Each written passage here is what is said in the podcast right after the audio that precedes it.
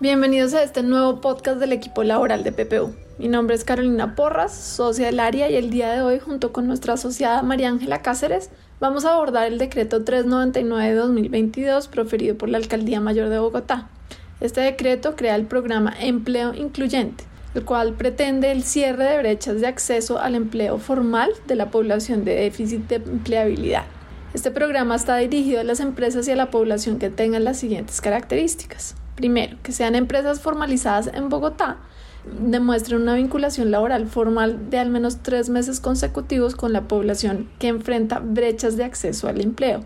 El contrato de trabajo suscrito con esta población debe tener duración de seis meses o más.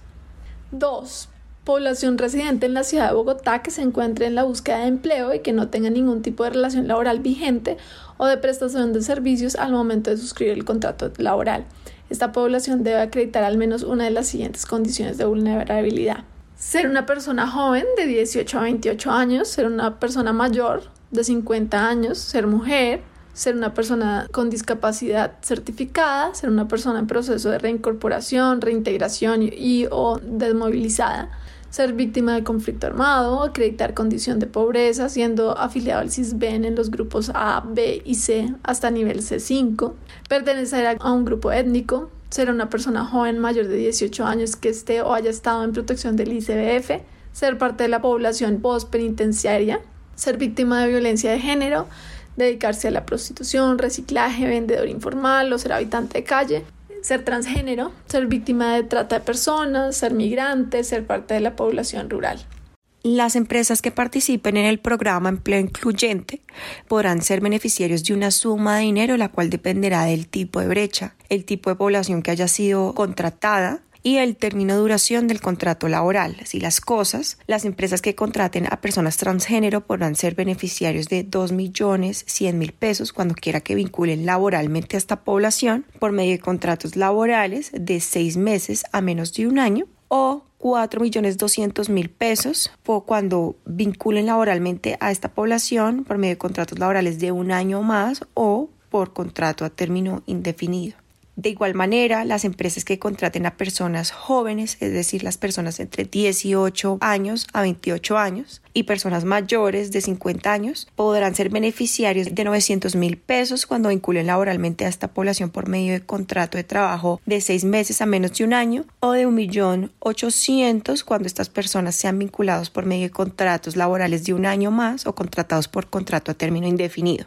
Por último, las empresas que contraten a personas con discapacidad certificada, mujeres, personas desmovilizadas o víctimas del conflicto armado, personas en situación de pobreza, pertenecientes a un grupo étnico, personas jóvenes que hayan estado en custodia del ICBF, población postpenitenciaria, víctimas de la violencia de género, recicladores, habitantes de calle, prostitutas, víctimas de trata de personas y vendedores informales. Este tipo de empresas pues podrá ser beneficiaria de 600 mil pesos cuando vinculen la laboralmente esta población ante contratos de trabajo a seis meses o a menos de un año o de un millón doscientos cuando estas personas sean contratadas por medio de contratos de trabajo de un año o más o contratadas por contrato a término indefinido. En el caso de que una persona cumpla con más de una de las condiciones señaladas con anterioridad, el valor del beneficio se acumulará por máximo dos condiciones, excepto para las personas transgénero, que por su condición tienen un precio del beneficio único y superior a las demás poblaciones. Asimismo, este beneficio será entregado en una sola cuota a cada empresa al finalizar los tres primeros meses del contrato laboral, siempre y cuando cumplan con todas las condiciones descritas con anterioridad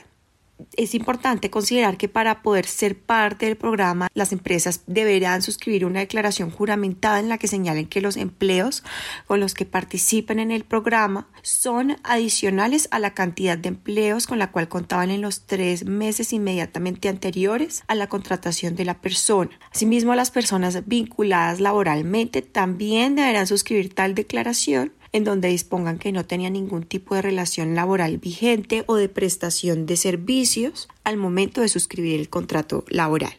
Por último, el decreto dispone que no serán destinatarios del programa las empresas que realicen despidos de trabajadores individuales o masivos con el objeto de ser incluidas en el mismo. las personas que al momento de la firma del contrato laboral con la empresa tengan algún tipo de relación laboral vigente o que sostengan un contrato de prestación de servicios. Y las personas participantes del programa Empleo Joven, Impulso al Empleo y Pago por Resultados no podrán ser elegibles para el programa que trata el presente decreto. Esperamos que este podcast del equipo laboral de PPU haya sido de su interés y esperamos encontrarlos conectados próximamente en una nueva edición.